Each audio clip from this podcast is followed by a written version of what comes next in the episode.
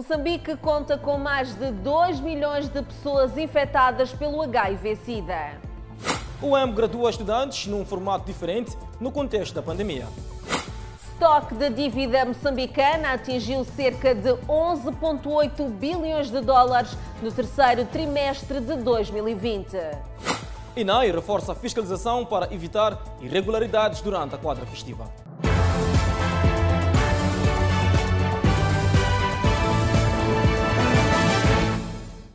Boa noite, estamos em direto e seguramente em simultâneo com as redes sociais e a Rádio Miramar. Mais de 2 milhões de pessoas vivem com HIV-Sida, doença responsável por 50 mil mortes no ano passado. Ângela Cimento. Pois é, Clemente, e o Presidente da República diz que não é tempo de relaxar ou negligenciar esta doença, pois este comportamento compromete as metas e também debilita a economia do país. Elias, há 30 anos de idade, faz parte dos mais de 2 milhões de pessoas que vivem com o vírus que causa a SIDA.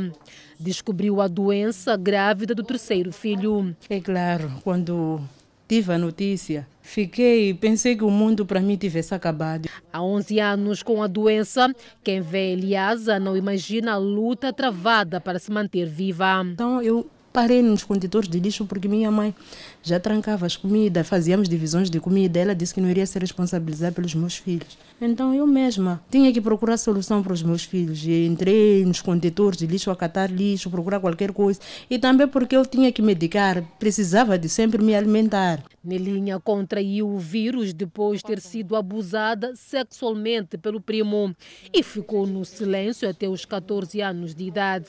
Discriminada pela família, chegou a abandonar o tratamento. 14 para frente não foi nada fácil ter que encarar com o tratamento sozinha, sem o apoio de ninguém, até porque cheguei a desistir do tratamento, porque chegou uma fase onde eu senti que o meu próprio corpo já cheirava comprimidos, a minha urina cheirava comprimidos, e sem contar com a discriminação, o estigma dos vizinhos eu acabei largando os medicamentos que era, eu já preferia me suicidar. Mulheres que quebram o silêncio e lutam pela vida, mesmo dependendo do frasco. É assim com a avó Adelaide, com 60 anos de idade. Foi infectada enquanto cuidava de uma das três filhas seropositivas. Ah, eu aturava a miúda assim, talvez, de pôr as luvas.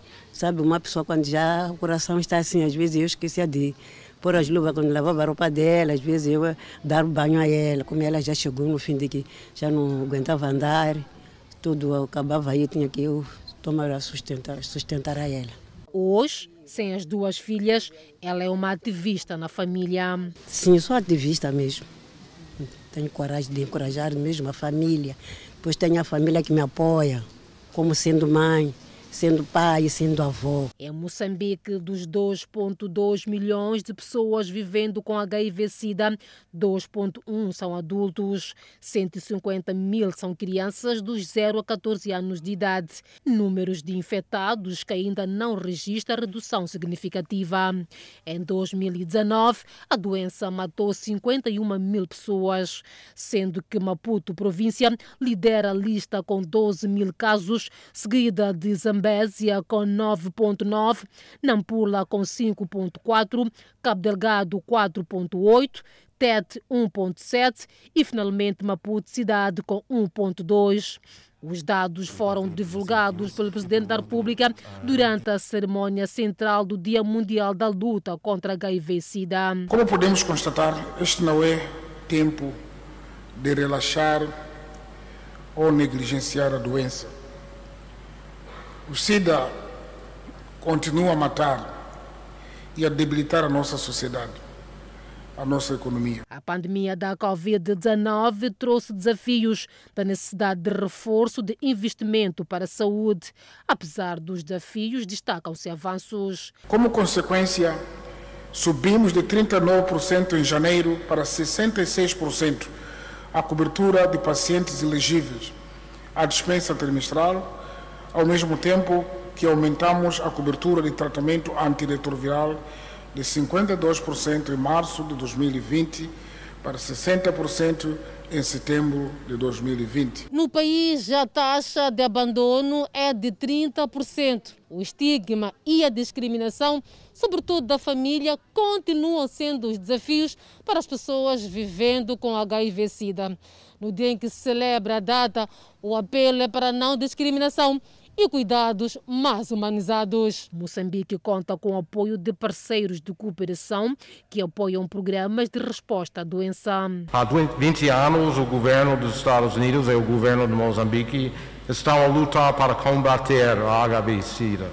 O plano de emergência do presidente dos Estados Unidos para o alívio de SIDA, o PEPFAR, como é conhecido, foi criado na esperança de assegurar uma geração livre de SIDA. O Dia Mundial da Luta contra a SIDA é também momento de reflexão e encorajamento de quem vive com a doença.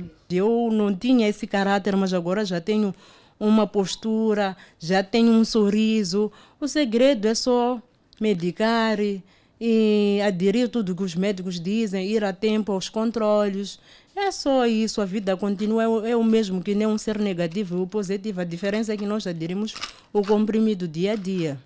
A Universidade Eduardo Mondlane realizou a sua primeira graduação de estudantes num contexto de pandemia da Covid-19.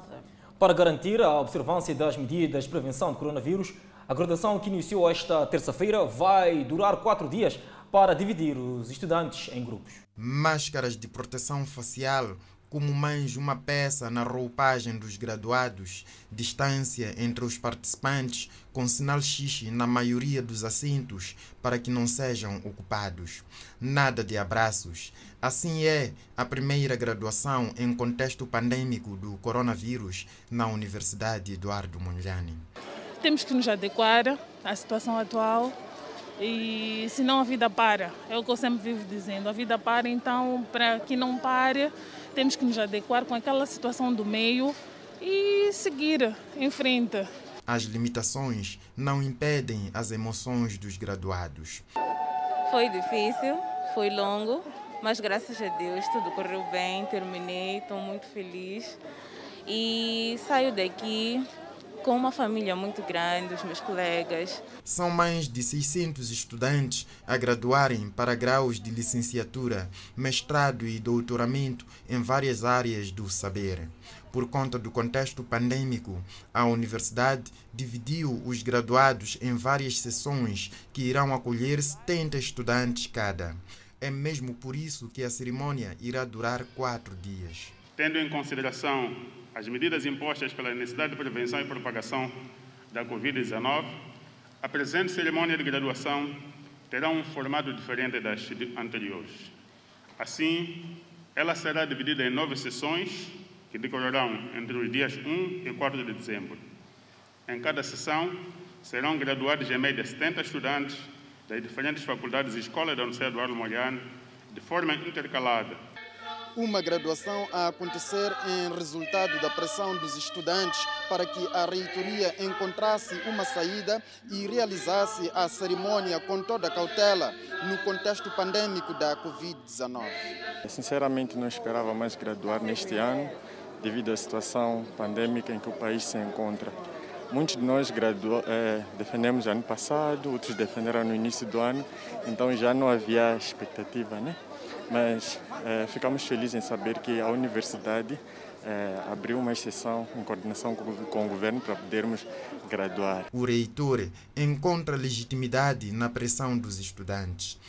Nós achamos que é, o período dos estudantes era legítimo, também contribuiria para que a sociedade veria que mesmo em condições de pandemia, pandemia nós podemos realizar algumas atividades e, sobretudo, podemos oferecer ao mercado graduados que consideramos que vão ser muito úteis. Entre os graduados estão estudantes bolsistas vindos do Brasil, Ruanda e Timor-Leste.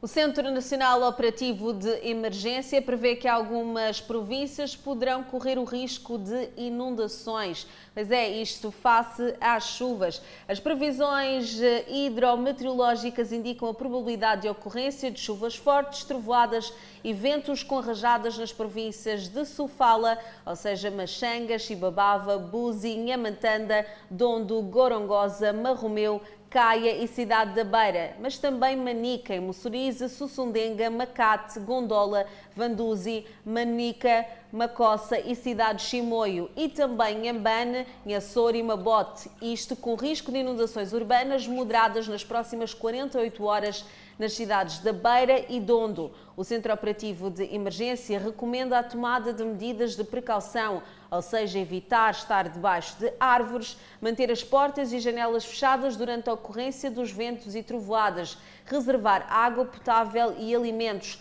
limpar as valas de drenagem e também os canais de escoamento das águas pluviais, retirar-se das margens dos rios, proteger e assistir às crianças e pessoas idosas ou com deficiências, evitar também fazer as travessias por meios e vias não seguras ao longo dos rios. Portanto, algumas províncias, tais como a província de Sofala, Manica e Inhambane, poderão correr risco de inundações nas próximas 48 horas.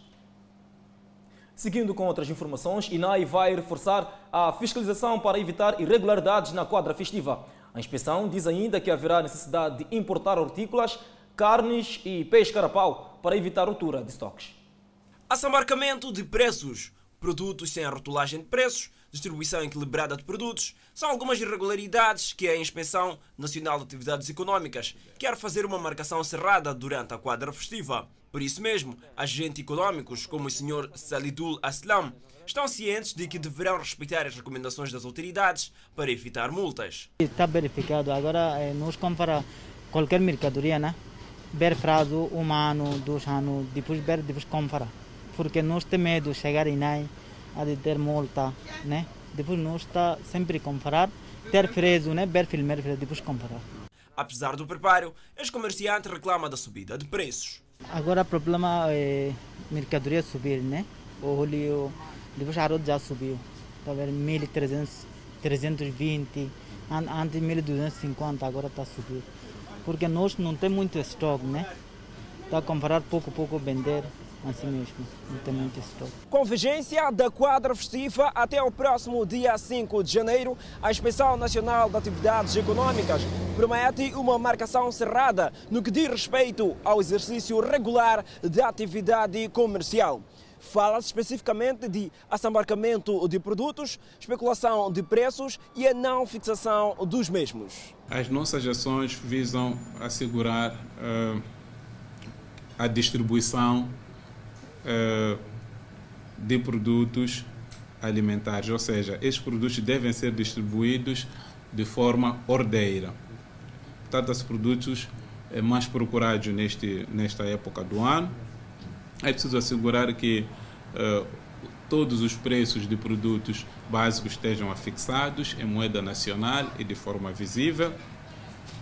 É preciso assegurar que uh, a comercialização de produtos respeite as margens máximas de lucro, assim como desencorajar a especulação e assambarcamento de produtos. Para a quadra festiva, até agora, a INAI não prevê a subida de preços e garante um estoque suficiente de produtos básicos. No entanto, haverá necessidade de reforçar o estoque. Refira-se que não há registro de subida de preços e nem há previsão, e também a garantia eh, de estoques de produtos básicos, eh, mas também há uma previsão de importação eh, de certos produtos como hortícolas e também carnes para poder suprir algum déficit eh, eh, previsto neste período. Como sabemos, a procura por, por carnes e hortícolas tem aumentado neste período. Alguns produtos foram retirados das prateleiras por não serem fortificados no âmbito do controle da qualidade e aferir se são próprios para o consumo. Trata-se de sal, farinha de milho, óleo alimentar, açúcar, leite e refrigerantes. A província de Cabo Delgado acolhe até sexta-feira um seminário de divulgação do novo pacote de legislação penal. O evento visa permitir a familiarização destes instrumentos legais aos aplicadores da lei. Entretanto, agora, Ângela, vamos a Manica, onde avariou o sistema de abastecimento de água. Pois é, isto em Tambara, uma província que já é conhecida por alguns problemas na disponibilização deste precioso líquido. O sistema de abastecimento de água construído em Tambara, distrito de Manica, encontra-se neste momento avariado. Facto que tem vindo a preocupar a população local, que pede agora uma rápida solução do problema. Gostava de sair, né? Tava, não estava a nos ajudar Maninga até. O rio Zambeze é a solução atual da população, mas os crocodilos presentes no local tiram o sossego das pessoas. Muito difícil, dá medo mesmo, porque aqui existem muitas coisas na água, né? É capaz de ser atacado com esses crocodilos, não crocodilo, é para dar medo. Mesmo com medo não há saída, a população tem mesmo que ir buscar água ao rio. Jovens e graúdos vão até ao rio Zambeze buscar água. Esta anciã nasceu e cresceu aqui no distrito de Tambara, na província de Manica. Entretanto, desde que o sistema avariou, a sua trajetória tem sido essa, com bidão de 5 litros na mão, escala o rio Zambeze para buscar água. É problema de lá em cima, nas torneiras não está sair água, por isso a gente todo está a correr para aqui. Corre para aqui para conseguir ver água. Enquanto uns lamentam pela falta do líquido, outros festejam e aproveitam-se da situação para fazer negócio de água, transportando bidões na viatura. São aqueles que controlam o abastecimento de água em Tambara, a nível da vila de Nhacoro. Então disseram também que quando a corrente elétrica estava a oscilar dias atrás, queimou maquinarias que tem a ver com relés e algumas bobinas, então por isso já não consegue puxar água. A população afirma que só quando os crocodilos forem mortos é que poderão pôr fim sossegar. O sistema de abastecimento de água de Tambara, ora avariado, beneficiaria cerca de 15 mil habitantes. O município de Climane pretende desencadear ações de sensibilização aos automobilistas, isto para evitar o parqueamento de viaturas ao longo das ciclovias, fator que está a criar constrangimentos de mobilidade aos taxiciclistas que continuam a ser obrigados a não usar as suas faixas, incorrendo deste modo a casos de acidentes de viação na via pública. O presidente do município de Quilimane, Manuel de Araújo, entende que pelo fato da iniciativa ser nova para os munícipes, em particular para os automobilistas, deve-se antes criar comissões de trabalho para a sensibilização destes, para que conheçam as novas regras de convívio na via pública, principalmente com os transportadores de pessoas e bens em bicicletas. Nós estamos a desenhar, a construir as ciclovias. Portanto, a, a, a nossa Polícia Municipal, a nossa Variação da Polícia e dos Transportes já tem um pacote para poder educar. Porque aqui tem que se educar não só os ciclistas, como também os próprios automobilistas, porque eles nunca viram ciclovias. Portanto, é um novo passo que nós estamos a dar e para isso é preciso educar os munícipes, os transeantes, os ciclistas, assim como os próprios uh, condutores e motoristas na nossa urbe. Portanto, é um trabalho que deve ser feito não só pelo município de Climane, mas também pelo INATER e pela Polícia Municipal e pela Polícia de, de, de Trânsito da nossa cidade. O município de Climane lançou recentemente o projeto de construção de ciclovias ao longo de algumas avenidas por forma a evitar acidentes de viação por parte dos taxistas, os são responsáveis pelo transporte de pessoas e bens em bicicletas. No tocante a esta situação, o que se pode ver é ao longo dessas avenidas que já foram montadas em ciclovias é a existência de muitas viaturas que estacionam as suas viaturas ao longo dessas ciclovias, fazendo com que os taxistas deixem de frequentar aquilo que é a sua faixa de rodagem e entrando para outra faixa de rodagem, criando assim aquilo que é a situação de acidentes de viação, uma situação que o município diz que vai corrigir muito em breve, tendo em conta que deve passar por um processo de sensibilização aos automobilistas. Alguns taxistas consideram que a falta de compreensão por parte dos automobilistas tem estado a criar alguns transtornos na via pública impedem sim, porque se eu passar lá, enquanto o carro está encostado, vou bater o carro. Sim. E essa situação faz com que vocês não usem muito a ciclovia? Usamos. Usamos. Só quando é esse caso de encostar o carro na ciclovia, é por isso que fugimos. Onde que deixaram o peso do carro? E uma parte também. Uma parte também. Provoca acidente, sim. Provoca acidente? Uma parte, nós queremos, às vezes, vendo, né?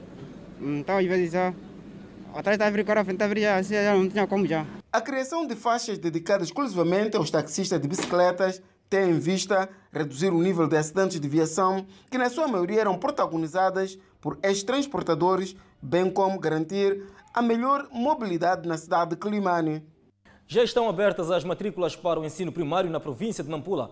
Entretanto, o setor de educação naquele ponto do país considera que 2021 será um ano desafiador. A meta do setor de educação na província de Nampula é de matricular para o ano letivo de 2021 mais de 340 mil alunos da primeira e sétima classes, contra aproximadamente 337 mil alunos matriculados este ano. Não deixem para o fim. É, afluam as escolas de modo a deixar o registro das crianças para exatamente se integrar e para não criar aquele que seriam constrangimentos já na fase terminal, porque o processo vai já conhecer a sistematização, a constituição das turmas e até a, a distribuição dos professores para encontrarmos aquilo que será exatamente o cumprimento das nossas metas ao nível da província. O aumento do número de alunos a serem matriculados para o próximo ano letivo acontece numa altura em que as escolas ainda encontram-se empenhadas na criação de condições de higienização e melhoramento de sanitários, no quadro das recomendações do Ministério da Saúde sobre a prevenção da Covid-19. Eh, somos um todo conjunto de vários elementos que estamos a trabalhar no assunto. Estamos a, quero referir sobre as obras públicas, quero referir sobre a saúde, quer referir para o Ministério da Educação e trabalhamos em conjunto de forma que as escolas, eh, aquelas sobretudo situadas nas zonas recônditas, tenham o um mínimo daquilo que é o pré-situado eh, das regras de prevenção de Covid-19. O ano 2021 será desafiador e estamos preparados, tal como ficamos preparados logo no início das aulas, para o trabalho e para o viver um novo normal que desde 2020 iniciamos depois da pandemia. O ano letivo de 2021 também vai contar com perto de 400 alunos deslocados de Cabo Delgado, subdivididos em vários subsistemas de ensino. O Conselho de Ministros realizou este dia, no dia 1 de dezembro, portanto, esta terça-feira, a sua sessão e nesta sessão o Governo de Moçambique apreciou e também aprovou o decreto que altera o número 1 do artigo 20 do decreto número 67/2019 de 5 de agosto, que aprova as normas de organização, funcionamento e também as competências e mecanismos de gestão do SEDCIF.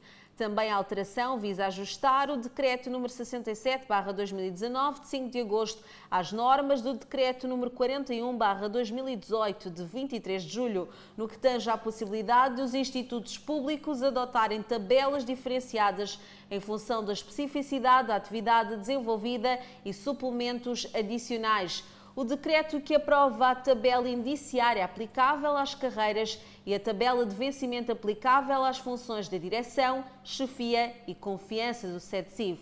O Governo também aprovou o decreto que, vi, que cria o visto para assistência humanitária.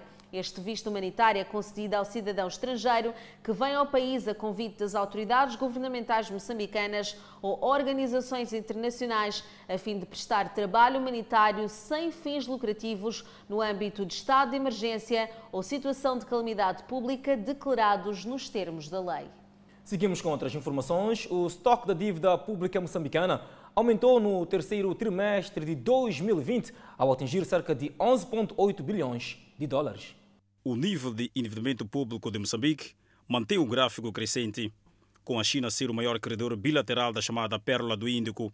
Segundo o relatório do Ministério da Economia e Finanças, divulgado esta terça-feira, o estoque total da dívida pública no terceiro trimestre de 2020 foi de cerca de 11,8 bilhões de dólares, mais 370,6 milhões que no trimestre anterior, ou seja, um aumento de 3%. Sem grandes surpresas, a China continua como o maior credor bilateral de Moçambique. Devemos aos chineses cerca de 2 bilhões de dólares, segue-se Portugal com 531 milhões de dólares e, por fim, o Japão a fechar o top 3 com 370,4 milhões de dólares. No período de análise, o estoque da dívida pública externa foi de cerca de 9,8 bilhões de dólares, sendo 54% referente aos credores multilaterais e 46% aos bilaterais. Comparativamente ao segundo trimestre de 2020, verificou-se uma redução de 0,5%, cujo estoque foi de 9,9 bilhões de dólares, dos quais 5,3 bilhões para os credores multilaterais e 4,5 bilhões para os bilaterais. O serviço da dívida pública, ou seja, o que o Estado moçambicano pagou em amortizações, situa-se nos cerca de 143,25 milhões de dólares, tendo apresentado um crescimento de 25% comparativamente ao segundo trimestre de 2020. Para ver e ouvir no próximo bloco, caministas que transportam areia para a construção no Vale do Rio, em Comate, paralisaram atividades na manhã desta terça-feira, Angela Smith. Mas é, Clemente, a Justiça Argentina está a investigar o complexo processo que levou à morte de Diego Maradona. Acompanhe estas reportagens e outras mais logo a seguir ao intervalo. Rio em paralisaram as atividades na manhã desta terça-feira, Clemente. Pois é, Ângela, em causa está o agravamento do preço de areia por metro cúbico. Quem procurou a rede de construção esta terça-feira nos diversos estaleiros das cidades de Maputo e Matola pode ter se decepcionado. Isto porque camionistas decidiram parar de fazer o carregamento devido ao agravamento do preço da matéria-prima por metro cúbico. Eles estão a aumentar aqui o valor da compra da areia e nós não estamos a negar. O metro estava a 120 meticais, agora está a passar um metro para 260 a 360, conforme como vejo aquele documento ali. Os camionistas dizem ter sido surpreendidos por um comunicado da Associação dos Exploradores da Areia contendo uma nova tabela que agrava em quase 100% a compra da areia por metro cúbico. Tem diferença de uns calculando 2.500 ou 3.000, calculando a diferença. Boa parte da areia que é usada na construção nas cidades de Maputo e Matola e não só, vem daqui, de Moamba. Os membros da Associação dos Exploradores de Areia aqui em Moamba justificam o agravamento do preço com a necessidade de suportar os custos, mas também colocar alguma justiça na comercialização de areia.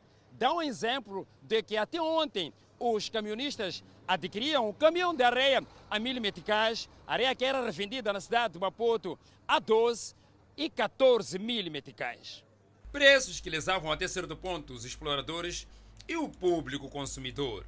Por que este reajuste do, dos preços? Do princípio, nós olhávamos para aquilo que era o benefício da população da Moamba.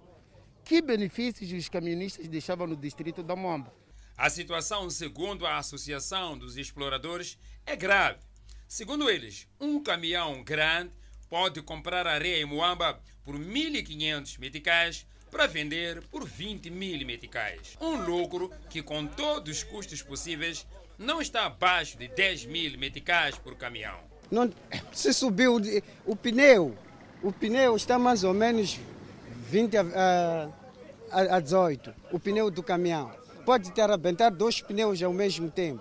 Por outro lado, a associação introduziu o método de escalas no carregamento para permitir que os associados distantes da vila também vendam areia, o que é rejeitado pelos camionistas. Mesmo que soube um preço, a gente paga, vamos carregar onde a gente quer com a areia, porque a areias estão mais longe. Então nós queremos areia de qualidade para o cliente. No encontro entre as partes, ficou decidida a aplicação de uma tarifa de 200 meticais por metro cúbico para distâncias mais longas, o que pode poupar aos camionistas 60 meticais por metro cúbico. Mesmo assim, os camionistas ameaçam subir o preço da areia de construção vendida ao consumidor. Comerciantes reclamam da falta de corrente elétrica no novo mercado de Boane. No entanto, a idilidade local garante que, em breve, pode começar com a instalação da corrente elétrica. Para tal, são necessários 6 milhões de meticais. Pois é, como já havíamos dado indicação, comerciantes reclamam da falta de corrente elétrica no mercado de Boane. No entanto, a idilidade local garante que em breve pode começar com a instalação da corrente elétrica. Para tal, são necessários 6 milhões de meticais. Uma infraestrutura que cresce à mesma medida que a demanda por serviços básicos aumenta. O novo mercado do município de Boane já está a funcionar parcialmente. Entretanto, os poucos comerciantes e trabalhadores que ocupam este espaço pedem a colocação de corrente elétrica. Para além de facilitar a concentração de clientes e diversificar os serviços, vai permitir uma adesão mais rápida. Parte dos agentes econômicos já começaram a ocupar os seus espaços aqui no novo mercado de Buane. O desafio que se coloca é o da corrente elétrica, que muitas vezes tem criado limitações no exercício desta atividade comercial. Temos que olhar para a questão do, do, do nosso público-alvo. Uh, estamos a falar de clientela que uh, não depende só das ferragens, uh, depende também da, da, da, das mercearias. Então, acabamos enfrentando algumas dificuldades porque eles vêm, eh, passam ainda para a via, que é para aproveitar o recheio, para comprar algumas coisas. E a sua volta é que já tem que parar aqui para comprar alguma coisa. A trabalhar sem corrente elétrica tem sido muito difícil. Primeiro porque este espaço aqui é um espaço que é muito grande, então só somos duas pessoas que estamos a controlar isto. Então, quando as pessoas entram de noite, às vezes nós pensamos que são os mestres que estão a construir, enquanto são pessoas malfeitoras que vêm fazer coisas. Há sofrimento mesmo, há sofrimento porque a gente estamos a ficar na escrutão, não há energia mesmo. Não temos medo mesmo. Né? Como fazer? Somos homens. A idealidade reconhece a necessidade e diz estar a fazer esforço para tal na promessa de que em breve poderá começar com as obras de instalação elétrica. É uma preocupação legítima dos uh, utentes deste, deste centro comercial. Haja visto, começamos este centro há praticamente três meses, já temos cerca de 500 e poucas lojas uh, prestes a ser abertas, já em fase de construção. É certo que a eletricidade não depende só do município. Como vê, antes clamavam por água, já tem água. Casas de banho já têm magníficas eh, instalações de casas de banho. Uh, estamos a criar as condições paulatinamente. A eletricidade não depende só do município. Haja visto que este é um grande empreendimento, não é algo que a eletricidade também possa vir, não estava planificado uh, naquilo que são as prioridades da eletricidade de Moçambique para este ano, nós também compreendemos. São necessários 6 milhões de meticais para a colocação de corrente elétrica no novo mercado de Boane. O empresário e gestor de uma rede de armazéns, conhecido por Manaf, foi raptado pela segunda vez na zona de Matendé, no Zimpeto, em Maputo. Mas, ao contrário do primeiro rapto, os sequestradores estão desta vez a levar tempo a entrar em contato com a família para pedir o resgate. Portões dos armazéns fechados, trabalhadores em pequenos grupos em comentários de boca pequena, tensão e tristeza patentes. É o ambiente que se vive desde o rapto do empresário responsável por estes armazéns foi raptado na sexta-feira por volta das 17 horas e os raptores ainda não entraram em contato com a família para negociar eventual resgate, como fizeram da outra vez, tratando-se de segundo rapto. A polícia confirma e diz estar em ação. E nós, eh, desde esta tomada de conhecimento, uh, intentaram-se, portanto, todas as diligências operativas. Uh, o CERNIC tomou a dianteira do processo, uh, são por excelência os investigadores de fatos já ocorridos e, e, todo o trabalho sequencial vai decorrendo e, e ansiamos que haja, no entanto, um retorno positivo, que é efetivamente o esclarecimento do caso com a detenção e a devolução da vítima, portanto, ao convívio familiar e a sua convivência, portanto, social normal.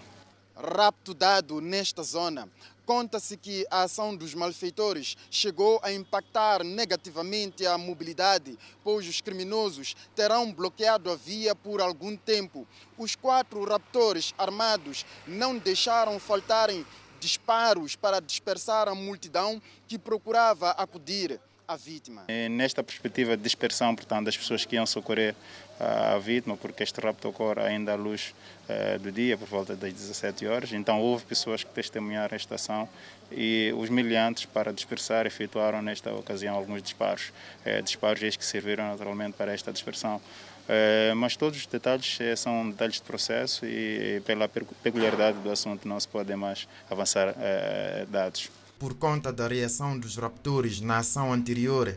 Desta vez, a família da vítima não quer prestar declarações à imprensa, muito menos os trabalhadores da vítima, de 54 anos. A polícia diz ter informações que não podem ser dispensadas enquanto decorrerem investigações. Está sob custódia policial na segunda esquadra em Quilmando uma cidadã de mais de 20 anos de idade, acusada de ter envenenado seu marido através do veneno para matar ratos. A polícia conta que o fato sucedeu depois que na noite anterior o casal teria brigado. e posteriormente a indiciada foi ao mercado na manhã seguinte comprar o produto de envenenamento. Após consumir as papas misturadas com o veneno de ratos, o cidadão perdeu a vida. Houve informações rapidamente que foram nos comunicadas a partir da secretária do bairro, a qual a mesma cidadã vivia. Houve diligências que culminaram, na verdade, com a neutralização da cidadã, que neste preciso momento encontra-se sob custódia policial para trâmites subsequentes. Após isso, foi possível pegar a quantidade de papinhas que teria sobrado para possíveis exames médicos, para aferir se de facto o grau eh, e o tipo de veneno a qual tinha sido ministrada na comida a qual o mesmo indivíduo teria consumido, que lhe causou a morte. Houve de facto comprovativos que a comida estava envenenada, a qual condicionou a morte do mesmo indivíduo. Esta é a razão que a mesma cidadã encontra sob custódia policial. O processo já foi legalizado, remetido ao Ministério Público e aguardamos outros passos subsequentes com vista, de facto, a julgamento desta mesma cidadã que é acusada do crime de envenenamento. A indiciada, de mais de 20 anos de idade, assume que nos últimos dias existiam brigas entre o casal, mas não assume ter administrado o veneno. A indiciada, ora contas com a Polícia da República de Moçambique, aqui na segunda esquadra, diz que não ser a protagonista do ato de envenenamento do seu marido, no entanto, diz que na altura em que o seu marido estava a consumir as papas, esta estava fora de casa, ou seja, a visitar uma das suas amigas arredores do bairro onde se residem. Papai, eu cozinhei. Então, você cozinhou papa, deixou e saiu? Não saiu, sentou aí mesmo. Então, quando ele estava a consumir a papa, a senhora estava aí? Sim. A polícia afirma que já foram tomados os procedimentos para a responsabilização da indiciada, uma vez que existem vários indícios da mesma ser a protagonista da morte do seu marido, alegadamente por motivos passionais. Vamos agora viajar até a Argentina, onde a Justiça está a investigar o complexo processo que levou à morte de Diego Maradona. E este fim de semana a Justiça colocou a lupa no seu último laudo pessoal e também no seu último médico pessoal, chamado Leopoldo Luque, que é o primeiro réu num processo que tramita provisoriamente como de homicídio culposo. Em busca de suspeitas irregularidades, o Ministério Público foi ao consultório do médico particular de Maradona, um jovem médico de 39 anos que em 2018 começou a tratar Maradona e realizou a última cirurgia a que o ex-jogador foi submetido, um edema cerebral, no início do mês. Há poucos dias, em meio a seus distúrbios de saúde, Maradona havia batido com a cabeça no chão de sua casa. Leopoldo Luque, um neocirurgião, com excelente reputação entre muitos de seus colegas, ficou surpreso com a decisão do tribunal. Colegas de trabalho explicaram que ele está emocionalmente devastado. Segundo seus últimos ajudantes, Maradona era um paciente difícil de tratar, pouco dócil às decisões médicas e com um histórico clínico que incluía múltiplas e graves complicações em seu corpo desgastado. A última foto publicada de Maradona, abraçando Luke e com um curativo na cabeça após a operação, foi postada nas redes sociais pelo próprio médico dez dias antes da morte do jogador de futebol, no dia 14 de novembro. Parte da família do ídolo mostrou seu desgosto com Luke, que desde então teria perdido o controle total que tinha sobre o dia a dia médico de Maradona. Embora no dia 16 ele o tenha visitado em casa para tirar os pontos da operação. Entre 11 e 25 de novembro, após receber alta da clínica e ser internado no que deveria ser um lar, Maradona morou com duas enfermeiras 24 horas por dia. O gerente de turno noturno verificou às 6 horas da manhã da última quarta-feira, quando seu turno de trabalho terminou, se o ex-jogador ainda respirava. O outro profissional de saúde mentiu em sua primeira declaração perante o tribunal, quando assegurou ter ouvido Maradona levantar no meio da manhã para urinar.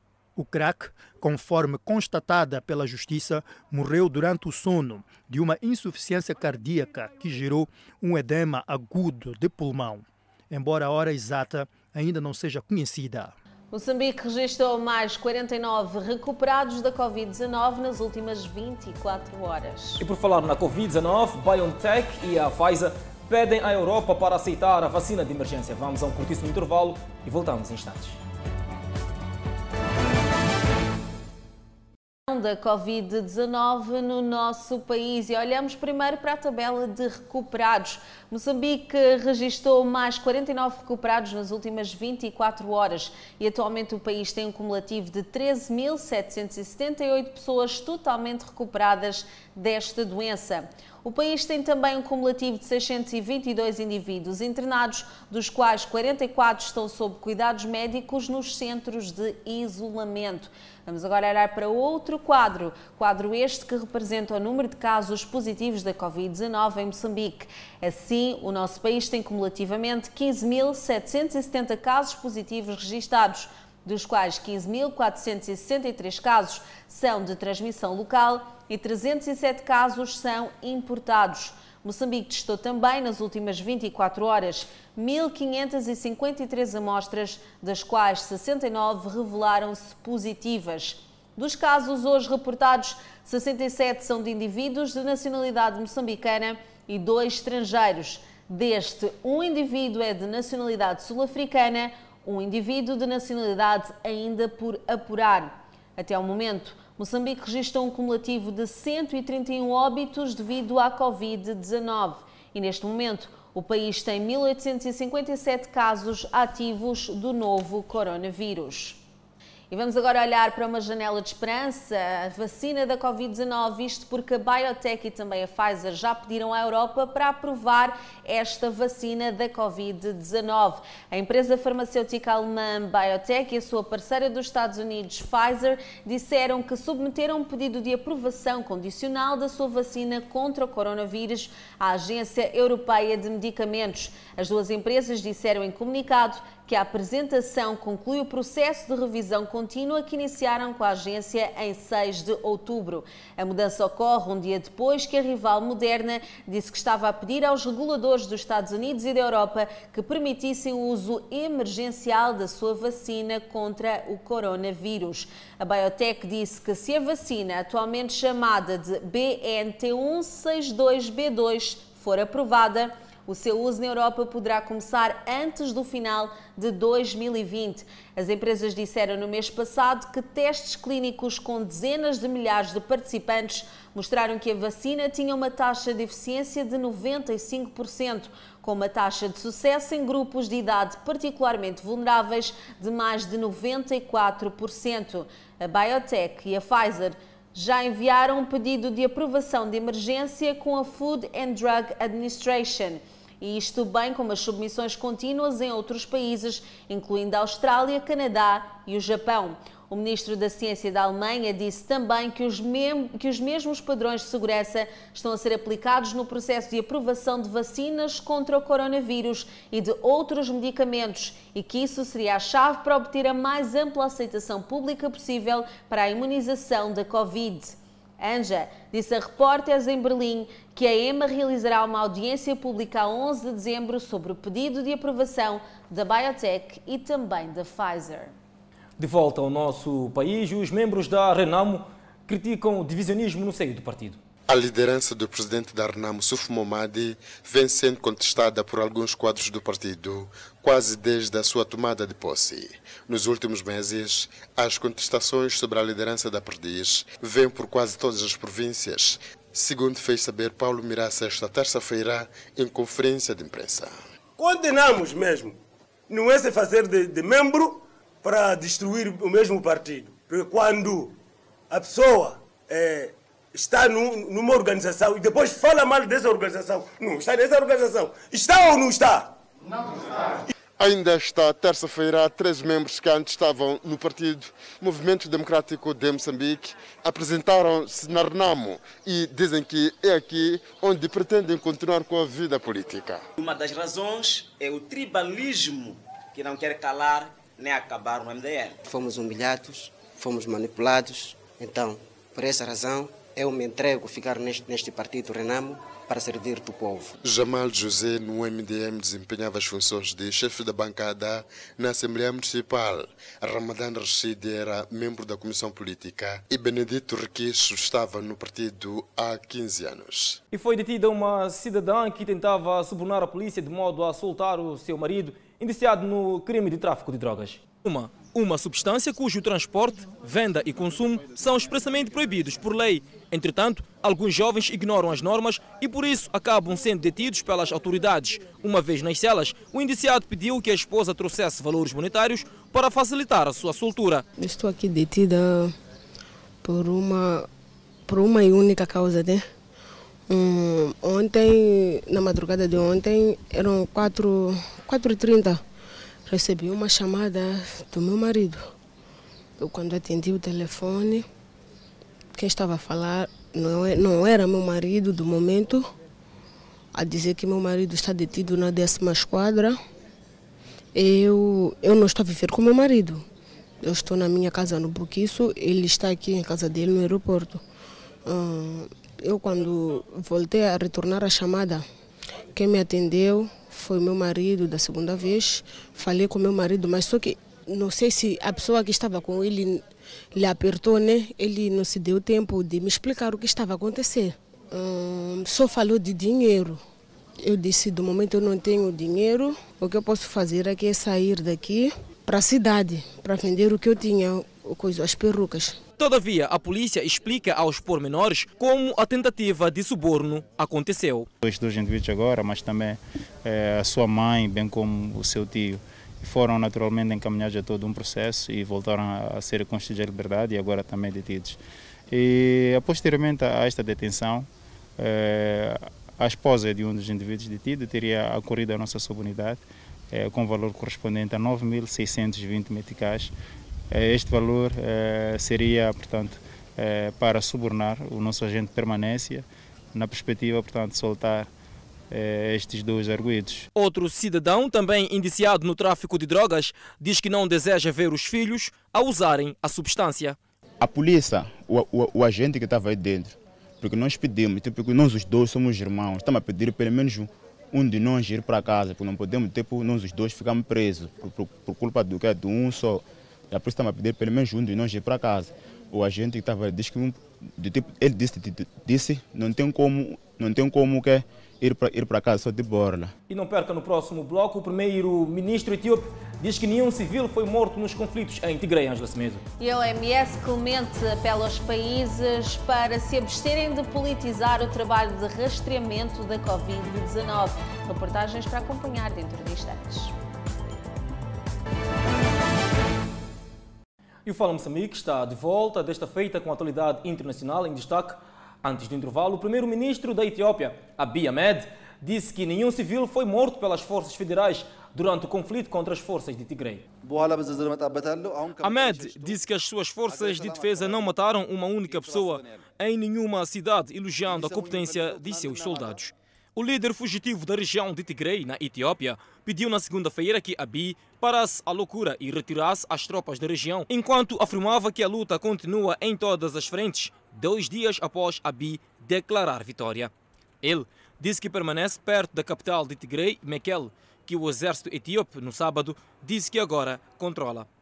Cada governo considera o outro ilegal, depois que Abiy deixou de lado a outrora dominante Frente de Libertação do Povo Tigray após assumir o cargo no início de 2018. Quase um mês de combates entre as forças federais etíopes e as regionais de Tigrayan começou a desestabilizar a Etiópia, o eixo do chifre da África estratégico e seus vizinhos. Apesar das alegações de Abiy de que nenhuma pessoa foi morta, um de seus próprios ministros, Adig Abraha, disse no sábado que mantivemos o número de baixas civis muito baixo. O Comitê Internacional da Cruz Vermelha disse no domingo que os hospitais e centros de saúde na região de Tigray estão com níveis perigosamente baixos de suprimentos para cuidar dos feridos. Dezenas de criminosos munidos com armamento pesado invadiram uma cidade no sul do Brasil. Isto aconteceu durante a noite e tomaram o controle das ruas ao atacar uma agência bancária local. Um vídeo de moradores que foi veiculado pelas televisões mostrou homens encapuzados vestidos de preto a andar pelas ruas no estado de Santa Catarina e os moradores foram mantidos como reféns. Tiros soaram pela cidade. Havia cerca de 30 criminosos em cerca de 10 carros que bloquearam os pontos de acesso à cidade para evitar que os reforços da polícia respondessem rapidamente. A aquisição começou por volta da meia-noite e durou cerca de duas horas. Dois feridos foram relatados durante o roubo. A cidade tem uma população de cerca de 220 mil habitantes. Pois é, criminosos com armamento pesado que invadiram uma cidade no sul do Brasil durante a noite e tomaram o controle das ruas e atacaram também os moradores que foram mantidos como reféns. Isto no Brasil, Clemente. Pois é, Ângela Semedo, para ver e ouvir, logo após uh, o intervalo, a Federação Moçambicana de Voleibol adiou o torneio internacional de voleibol de praia que estava previsto para este mês em Maputo, Ângela Semedo. Pois é, isto aqui, logo esta, esta reportagem e outras mais para acompanhar logo, logo a seguir a um curto intervalo. Pois é, Ângela, e antes do intervalo vamos à previsão de tempo para as próximas 24 horas. E vamos começar por olhar para Pemba, com 32 graus de máxima e 26 de mínima. Lixinga com alguma chuva, 29 de máxima e 17 de mínima. Nampula com 38 de máxima e 24 graus de mínima.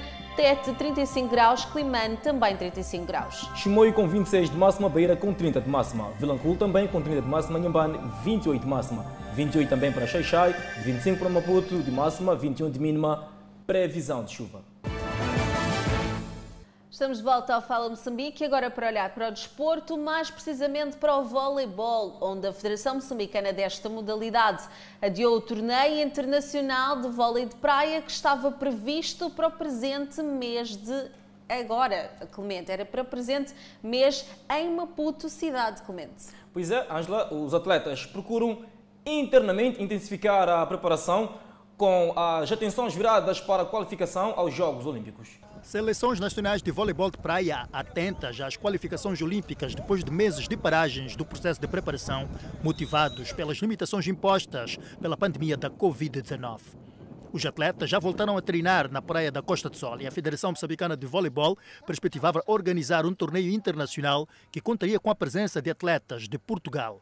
A competição foi adiada para o primeiro mês do próximo ano. Para além de Portugal, o torneio internacional contaria com voleibolistas da região austral de África, como é o caso do Zimbábue, África do Sul e Botsuana.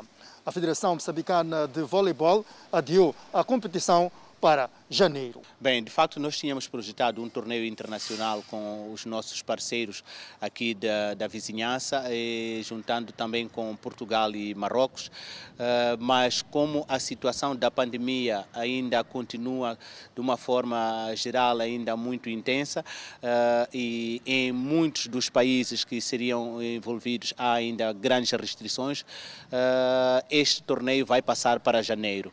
Vamos continuar a trabalhar com, com os nossos atletas, assim como com os nossos congêneres, que são os países convidados, eh, a aguardar melhor uh, momento no próximo ano 2021. Na praia da Costa do Sol, os voleibolistas nacionais procuram recuperar o tempo perdido, intensificando a preparação. Uh, numa primeira fase, estamos a trabalhar somente aos sábados e domingos, são duas sessões uh, por semana e daquilo que nós eh, notamos nestas duas semanas que já retomamos é que, no geral, todos os atletas estão muito em baixo de forma pelo que a equipa técnica, a partir da semana passada, uh, desenhou um plano de uh, treino de força. Vamos fazer isto pelo menos por mais duas semanas neste mês de dezembro, para que eles voltem a ganhar ritmo e depois disso vamos passar a entrar para o sistema de jogos e técnico-tático. Mesmo com as dificuldades enfrentadas nesta fase da Covid-19, o secretário-geral do organismo que gera o voleibol no país, Pelágio Pascoal, está convicto na qualificação dos voleibolistas de praia para os Jogos Olímpicos de Tóquio. Daquilo que tenho notado, ah, a parte feminina, talvez por já estar na, na fase final da, da, da, qualificação, está mais moralizada. Uh, os masculinos, nem tanto, uma vez que estamos ainda em dívida pela segunda fase, e esta segunda fase é que vai nos dar o horizonte daquilo que vai acontecer na fase final. Mas tudo leva a crer que, com muita força e muita dedicação, podemos conseguir levar as nossas duplas às Olimpíadas. Nos primeiros três meses de 2021, os voleibolistas nacionais vão encarar competições que qualificam para os Jogos Olímpicos. Edson Muyanga, em Maputo, sempre presente com o desporto, traz-nos o ponto final da presente edição do Fala Moçambique, Ângela. Mas é, Clemente já sabe que os telespectadores têm que continuar a acompanhar a programação da televisão Miramar. Quanto a nós, voltamos a encontrar-nos amanhã à mesma hora. Grato Boa de noite. coração.